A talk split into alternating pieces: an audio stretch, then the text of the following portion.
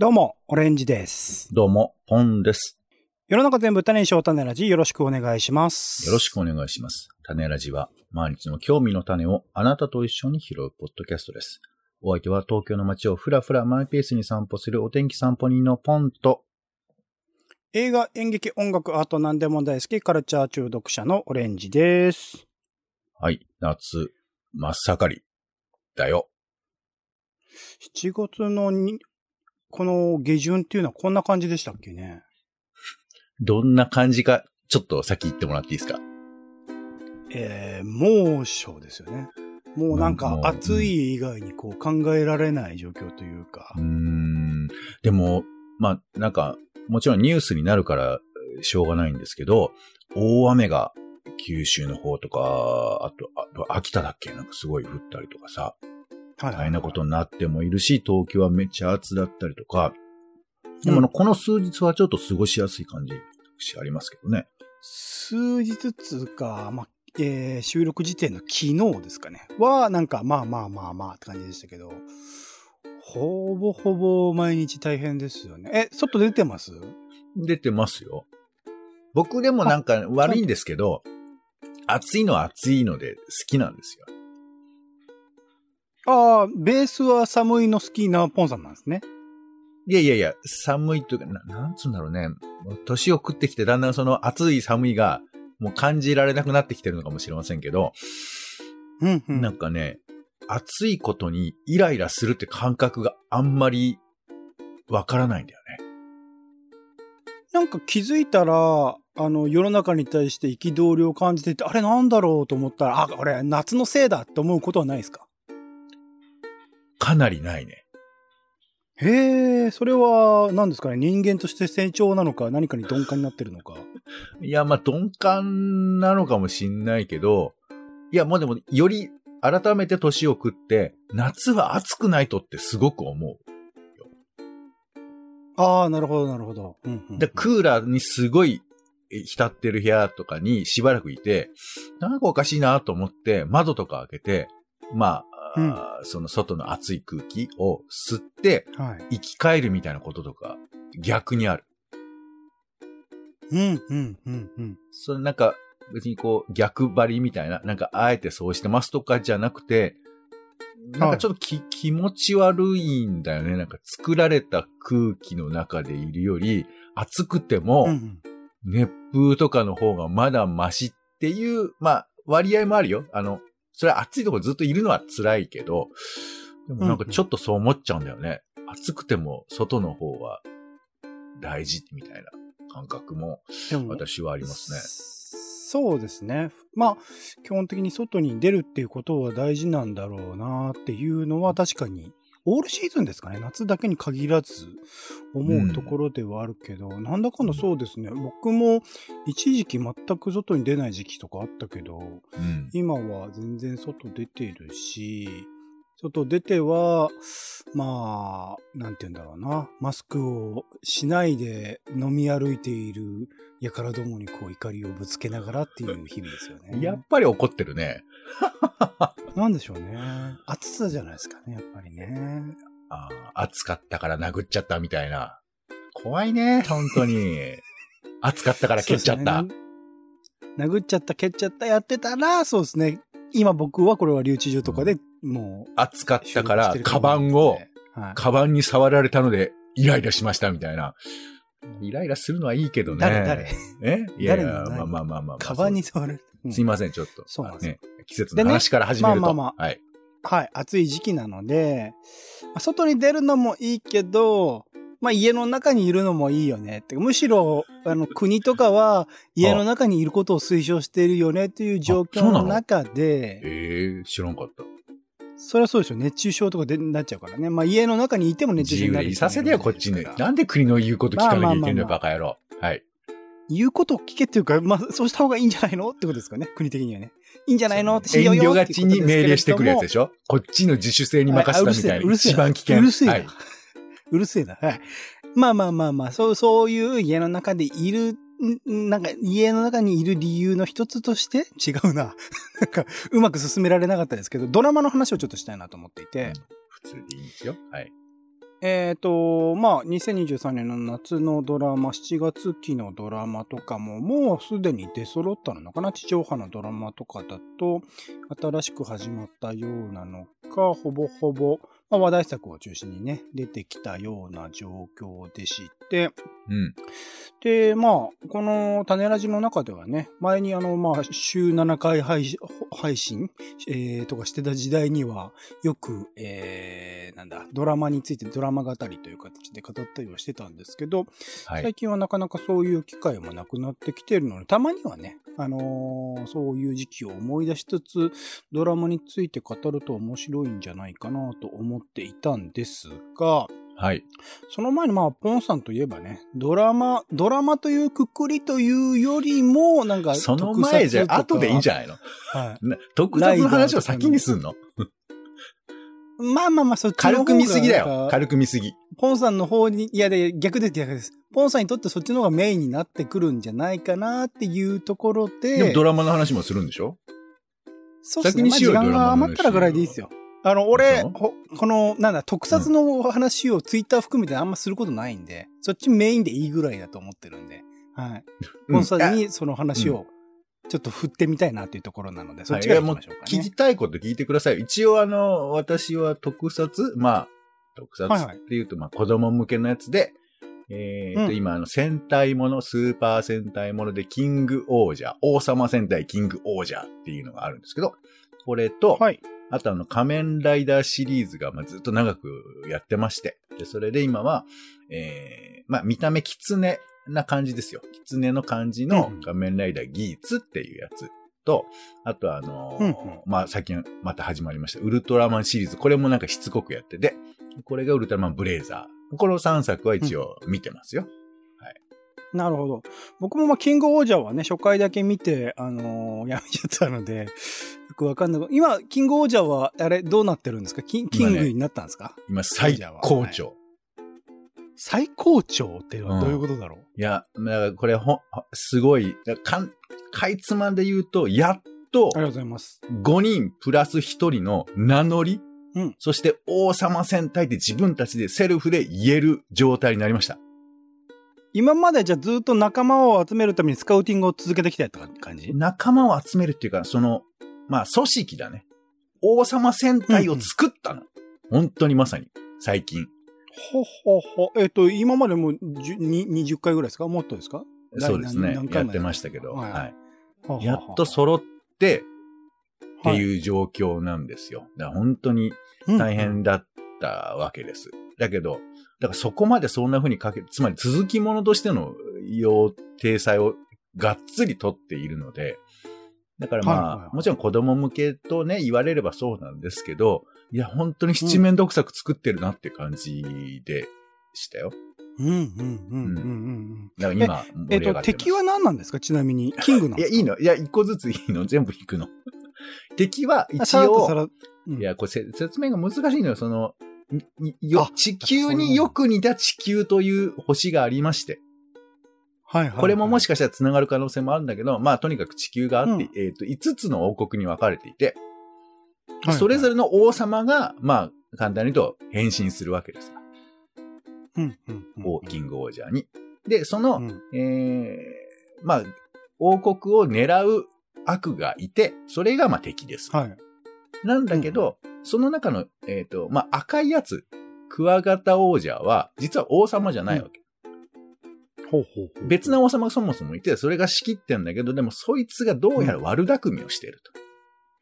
うんうんでご5つの王国の交渉でも、この、えーやつはすごく、まあ、ラクレスって言うんですけど、ラクレスがすごい悪いやつで。うん、クワガタっぽい。で、作謀をするということなんですけど、大体こういうのって1話とか2話とかでいなくなって、まあ、正しい王様になって、あの、新しいレッドが入って入れ替わって話が普通に進むかと思ったら、全然ラクレスがいなくならなくて、ずっと作謀の話し続けるのよ。ほうほうほう。で、単純にそいつがなんか、怪人出して戦うとかそういう話も全然なくて、ずっとこうんう、例えばレッドは死んだふりしていなきゃいけないとかさ。いろんな国を巡らなきゃいけないとか。なんかもうとにかく、うんあの、大河ドラマ風な構造でずっと進んでいってたわけですよ。から敵はそのラクレスっていうやつと、あとまあ、いわゆるまあ、敵風な見た目をしている敵がいるんですけど、ただこれもうん一個だけ言うと、この敵と、このまあ、人間対応している人たちの間の子に生まれた人っていうのがいるんですよ。おで、それが6番目の選手として入ってきて、うんうん。で、その、つまり、本当の平和を目指すためには、私が全てを統一しなくちゃいけないみたいな、そんな話すら出てきて。うーん。そうだ、簡単ではない。だどっちかを倒せばいいなんていう話はもう、とうにステージとしては過ぎている物語なんですけど、です。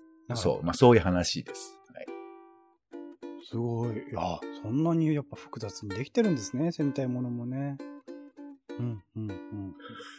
ドンブラのテンションとまたなんか違う感じですね。そうね。まあ、はいだけど、ドンブラが壊した分だけいろんなことができるということなのかもしれないですね。これ正統派なんですか？ちなみにポンさん視点からすると。正当かどうかは俺にはわからないけれど、まあだけど、正統割と派がなくなってるんだ。うん。1話完結という風なさ、構造が割と、まあ定番でありましたから、それに比べたら随分、まあ、形が変わっているとも言えるし、あと、あの、現代の地球は今のところ全く出てきてないですから、うーん。あ、でも、しそっか、別世界としてあるんですもんね。んそう。埼玉のあの辺りかな、みたいなのは、まあ、あの、別な意味ではわかるんだけど、基本的にそういう風な、えー描き方してないですね。全く違う地球の世界。SF、ファンタジーってことですよね。うーん。いや、興味深いですよ、やっぱりね。なかなかね、見続けるの大変ですけどね、っていうところで。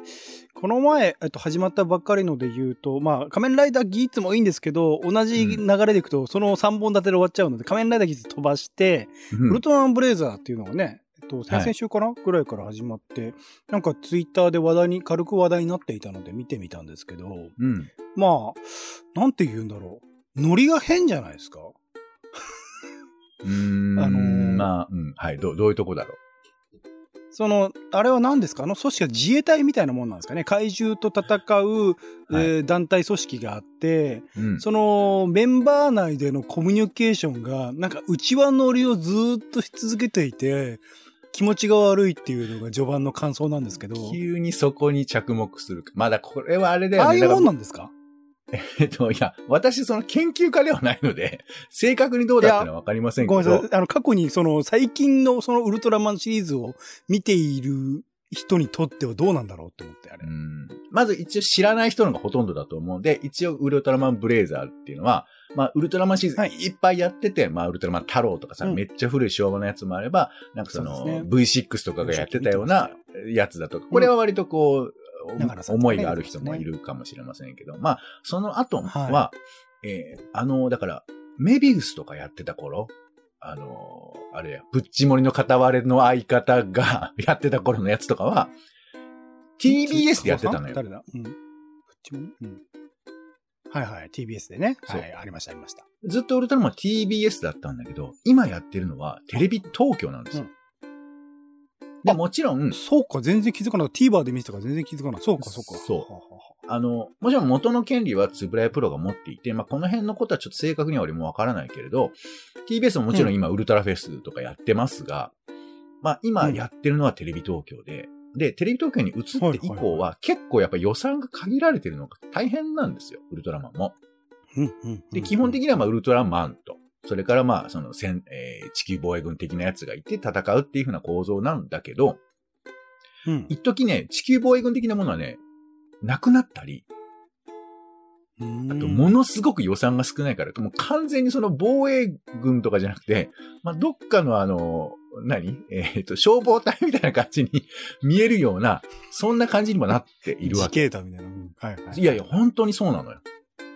へー。で、今、最近、そのなんかすごい、その、まあ、ほぼ探偵じゃんみたいな、あの、近所の友達がやってるみたいなやつも挟みながら、今、やっと地球防衛軍に、まあ、戻ったみたいな感じが、まあ、僕の印象、感想としてはあります。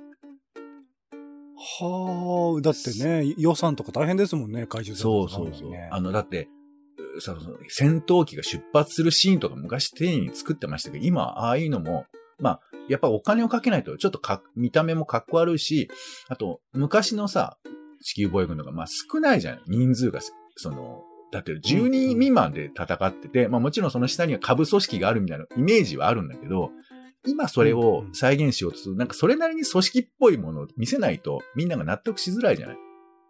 うんうんうん。だけどなんかまあ見てると、まあこれどう考えたら地下室の中に椅子置いただけだよなみたいに見えるのとかは、まあちょっとしょうがない部分もあると思うんですけど、まあそういう感じ。まあそれはなんかテクニックもあるのかもしれない。けど、まあというふうなことを歴史に置いていて、で今軍なわけですよ。だから、ちょっとだけこうカジュアルな空気が漂っているわけ。うんうん。戦、あの、地球防衛軍なんだけど。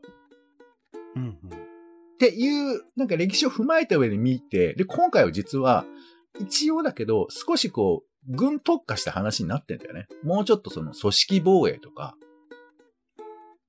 なんか見た目完全にそうですよね。本当さっき自衛隊って言いましたけど、自衛隊っぽいみたいになってますよね。そうそう。ちょっと正確にあの設定は私忘れましたけど、まあそういう軍事的なノリとかを見せたり、あと本当に、えーまあ怪獣が現れてどうなのかっていうようなことを考えるみたいな。なんかちょっとそういう、まあ若干だけど、あの、ガメラ、平成ガメラ的なニュアンスも入れてるのかなと思ってはいるんですけど、そう。ただ私も見てて、その、で、あ、またもう一個特徴なのは、ウルトラマンになる人が、その地球防衛軍の隊長なんだよね。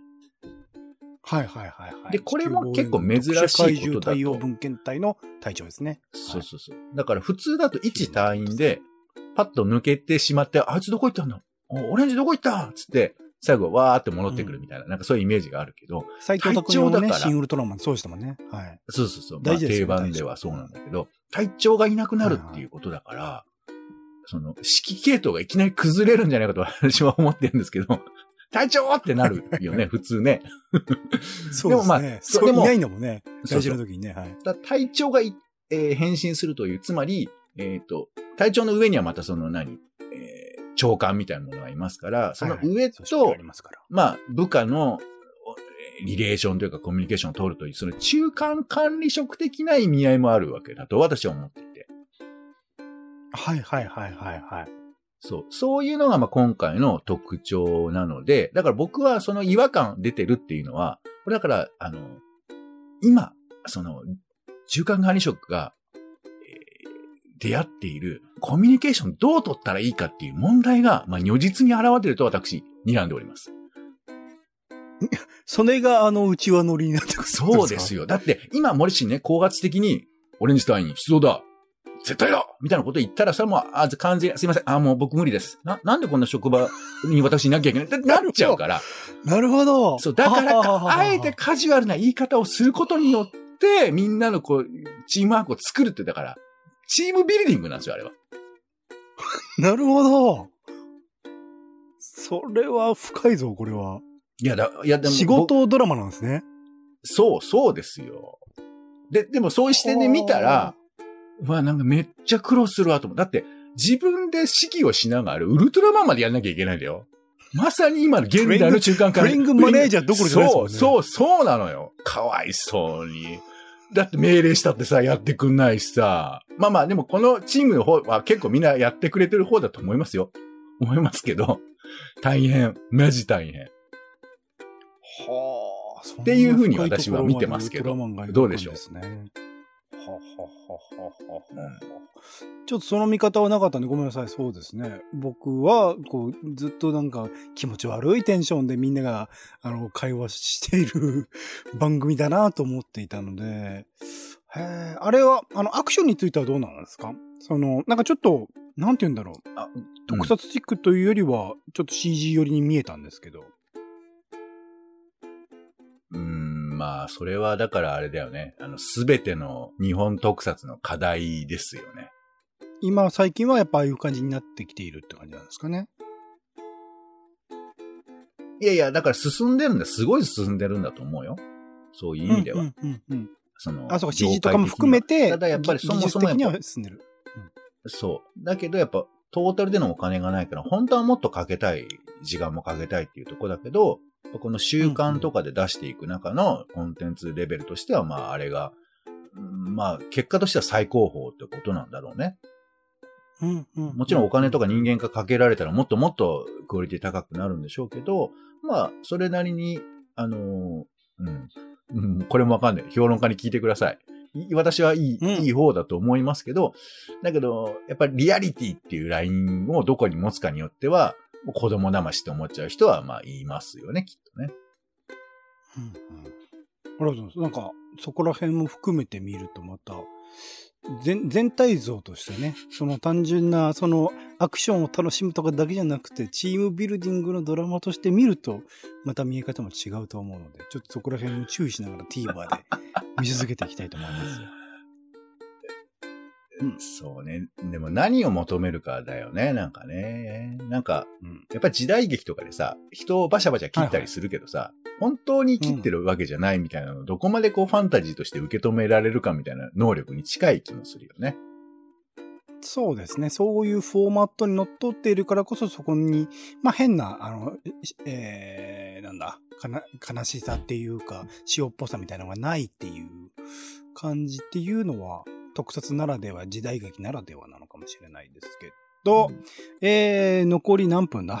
ぐらいで、うんえーっと、現代のドラマ。一個なんかすごい自分の好きなやつ教えてください。これが面白いって。僕、一本も見てないんで、ちょっとあ教えてほしい。うん。そうですね。いいですけど7月期で言うと、もうすでに話題になってるんですけど、あでもポンさん向いてるかな？わかんないけど、こっち向いてよ向井くんというドラマが、あ、日本テレビの水曜夜向井さんで10もある時から、はい。違います。全然違います。赤楚さんっていうね、今今もともとそうだよ、あれ。れ。え、そうなの？で、僕は聞きましたよ、向井さんか向井さんから？ら。うん。向井さんが、こっち、こっち向いてよ向井くんは俺なんだよってポンさんに話があったの？ラジオで言ってましたね。あ、自分をモデル、あ、漫画原作の方がそれをモデルにしてるっていう話なんですか？嘘じゃないのかないや、うん、そう勝手に思ってましたけど、違うならまあ違うのいやでも、パンさん、向井さんがポンさんに向かって言ってるんだったら、それはそうかもしれないですけど、そうなんだ。そうそう。えっと、それ、まあ漫画原作なんですけど、いわゆるその、なんだ、30代中盤ぐらいのサラリーマンの男性がいて、まあそこそこ仕事ができて、まああの、周囲との関係性もうまくいってると本人的には思っているよような人。で、もともと、えっと、元カノがいて、その存在がずっと忘れられないで、えっと、今を生きているみたいな感じで、まあ、初回からその、新しく、えっと、自分のところの部署に来た後輩の女性が自分に好意を持ってるんじゃないかと勘違いして、どうアプローチしていいかってことをいろいろと模索悶々としているけれども、最終的には振られるみたいなことを、まあ、1話2話とそういう話が続いている。いろんな人が、まあ自分、結構赤楚、赤楚英二さんという方が、まあ、えー、みま、みまうるわしいですかね。あの、普通にイケメンで可愛らしい感じの人ではあり、まあ、過去の自分自身の経験からもある程度のなんか、自信みたいなのがあると思うんですけど、そういうものからいろんな人とこううまく付き合えているんじゃないかと、こう、勘違いしていると最後それが反転して、まあ相手側の視点からはどう思ってるかっていうことまでなんかドラマの中で描かれて、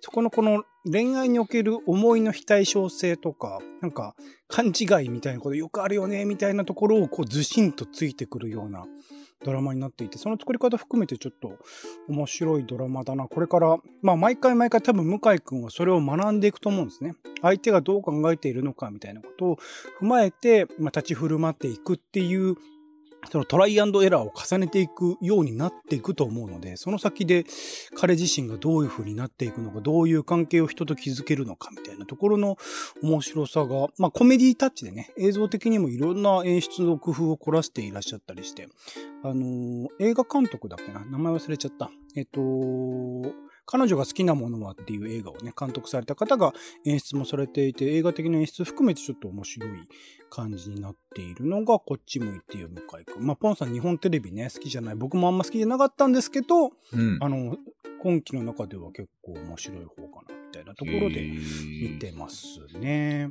ぱ恋愛ってほら、なんか結構苦手な人もいますけど、お姉さん今回はその恋愛ものですけど、結構共感もし得る感じってことですか？恋愛批評にちゃんとなっているっていうか、単純な、それこそ今月句でやっているような、うん。まあ、どっぷりと、こう、青春恋愛みたいな感じとは違って、現代における恋愛っていうものの立ち位置、恋愛至上主義の視点からではなく、なんか、あの、俯瞰から見た時にどういう風になってるのかっていうことをちゃんと描こうとしているドラマだと思ったので、うんそこはすごく興味深く見ていますね。うん。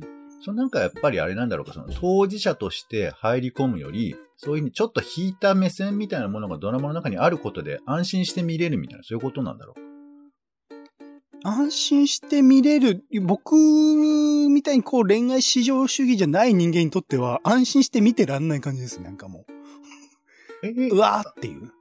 あ、そう、結構、それでも気恥ずかしい気持ちにもなったりするんだ。うん、そっちに乗れてないからこそ、ーなんか俯瞰で見ているつもりでいたからこそ、うわっていう感じにあなっていく。なるほど。俯瞰で見てる人を突き刺してくるような、そんな感じもあるってことなのね。そうそうそうそう。普通の恋愛ドラマとそこら辺がちょっと違うところかもしれない。あの、ハルさん、あえー女優のハルさんが演じているキャラクターがそこら辺を、こう、シーンをつくことを毎回言ってくれる。でも、そのハルさんの役自体も実はそこら辺がう恋愛関係がうまく捉えられない人だったりするっていう、そこら辺の両面性とかもね、すごくうまいバランス。スで配置されているなと思ったので。身につまされる面があると回毎回多分面白いね。そう、ま、毎回同じような多分展開になってくるから、そこら辺はどういう風にして、さっき言ったみたいにその、日々成長していくはずなので、毎回毎回そういうものにぶち当たるために、どういう風に描かれていくのかってちょっと気になってはいるんですけど、うん。あの、でもそこら辺も含めて今のところはまだこう、から楽しい感じになっているドラマですね。って言ってるうちに、うんごめんなさい、一個しか紹介できなかったけど、一応、あの、今ね、気になってるのタイトルだけ、気になってるから見てるやつをタイトルだけ言ってきますね。うん。えっと、執行、犬と私と執行官。これテレビ朝日系の毎週火曜9時からね。青島ああ、よくご存知だ。小田裕二さんのやつですね。あと、初恋ザラリ、えーテレビ東京系の毎週金曜日の深夜ですね。風間俊介さんとか出てますね。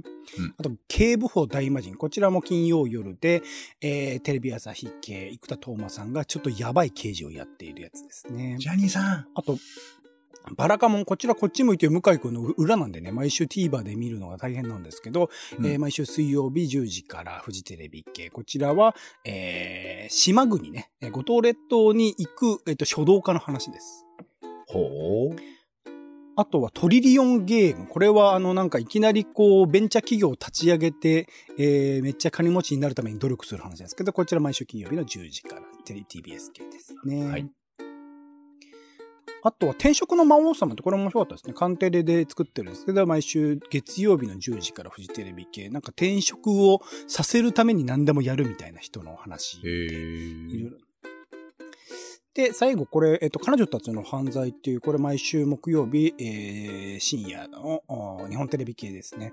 なんか、女性3人がとある事件があって、その事件に、殺人事件に対してどういうふうにアプローチしてるのかってことを解き明かしていく話になっていくと思うんですけど、そこにおいて、ある種の、い今現代、えっ、と、大きなテーマとなってシスターフットみたいなものがモチーフとして描かれるんじゃないかなっていうところの期待もありますって感じかな。うんはい3。名様。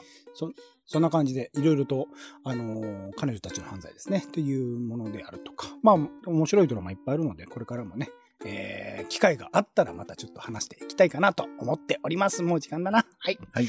というところで、えー、種ラジオはツイキャスでライブ配信しているほか、Spotify や Apple Podcast などで週2回配信中です。お好きなさお好きなサービスでの登録やフォローをお願いします。ご新情報は Twitter でお知らせしています。また、番組の感想やあなたが気になっている種の話もお待ちしております。